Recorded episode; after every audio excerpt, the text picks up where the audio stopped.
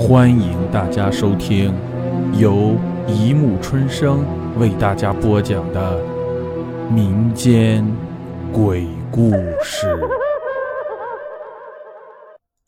第四百零四集《凶楼二》。好不容易熬到了天全亮，我才慢慢的站起来，轻轻的打开门，先向外面张望了一下，只见走廊里已被阳光照得很明亮了。这才放心地走了出去，在经过隔壁门前的时候，我的眼睛往里一瞥，只见里面依旧是阴沉沉的。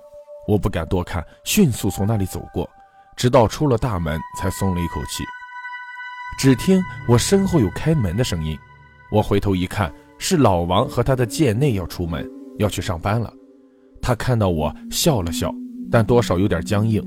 他的妻子却是一脸的惊恐和疲倦。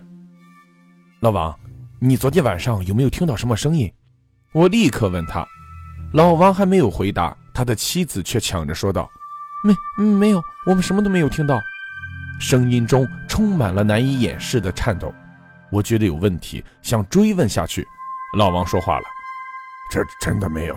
你昨天晚上没有睡好吗？呃，我们要赶着上班了，有事晚上再聊吧。”说完，两个人乘着电梯下去了。他们的回答真是让人起疑，晚上一定要好好追问他们。这时，从酒室的门里出来了一个阿婆，我打了个招呼，问道：“呃，我是住四室的，您昨天晚上有没有？”我还没有说完，那个阿婆就如同看瘟神一样看着我。哎呦，弄快烦死他了！我要去买菜了，再不去，小菜就卖光了。说完就走了。为什么人人都避着我？难道那个四室真的有什么问题？我打电话到置房公司询问，还没说两句，对方就开骂了：“你事情咋那么多的？那么大个房子，我们只收那么少的租金，地段也不错，你还有什么不满意？那那你们能不能告诉我这个房子的业主是谁？怎么联系？你要干什么？我们是中介，对客户的信息要保密。”说完就把电话挂了。我回到我的住所，下定了决心，要到隔壁房间去看一看。我慢慢的扭开了那门的把手，只觉得自己的手心里已经渗出了冷汗。真是没用，现在还是白天，怕什么？虽是这样说，但心里还是很紧张。门慢慢的开了，可是呈现在我眼前的房间和我昨天看到的情形一模一样，里面空荡荡的。厚重的窗帘遮住了阳光，没有任何人活动的迹象，可以说是毫无发现。我原准备到了下午去找老王详细谈谈这件事情，谁知道我始终碰不到他的面，敲他的门也没人开，问别的人家也是没两三句就关门了。眼见时间一点点过去，已经是晚上七点二十三分了，天也暗下来了，看来。今天晚上又要硬挺了，我心中这样打算，还不知道要挺多少天，只希望和我合租的那个人快点来。白天我已经仔细检查了电源，换掉了原先的那根旧保险丝。现在我把能打的灯全部打开，把房间照得亮亮堂堂的，多少找了点心理安慰。我依旧是上网，因为实在没有别的事情好做，也只有这件事情能暂时转移我的注意力了。可是我的心情始终难以平复下来，隔几分钟就要看一眼时间，听听有没有什么声音。时间过得很慢，才过去了一个小时，现在只有八点半。现在都觉得这么慢，到了那个时候可怎么办？对于这个问题，我只有叹气了。唉，听天由命吧。就在这时候，我的门突然被什么东西打开了，我被这突然的事件吓了一大跳。回头一看，只见一个三十岁出头的女人站在门口。你你是谁？你怎么进来的？我问道。那女人不回答我，眼睛只是看着屋子里面，然后走了进来，随手把门关上。她坐了下来，从一个皮包里拿出了一面镜子和一个粉饼，给自己化妆，就好像无视我的存在一样。我继续问：“你是什么人？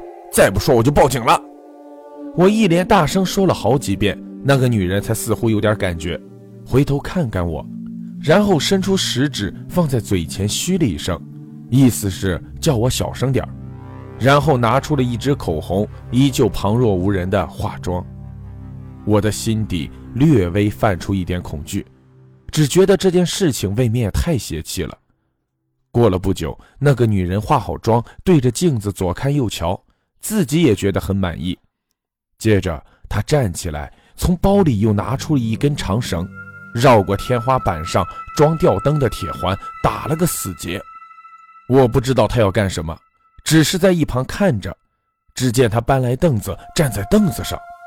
我看到他站到凳子上时，已经发觉不对，刚想阻止，那女人的脖子突然往绳环里一伸，原来白里透红的脸色立刻就变得青紫发黑，眼睛暴突，舌头从口中伸出，样子极其可怖。与此同时，房间里突然阴风阵阵，电灯也是一闪一闪的，那女人的尸体随着阴风左右晃动，情形实在骇人。我被眼前的这一切吓得更是六神无主，只懂得拼命地往外跑，嘴里不停地大叫：“有鬼，有鬼！”正当我冲出四室的时候，我和另一个人撞了个满怀，两个人都摔倒下来。那人破口大骂：“干什么？见鬼了！横冲直撞的！”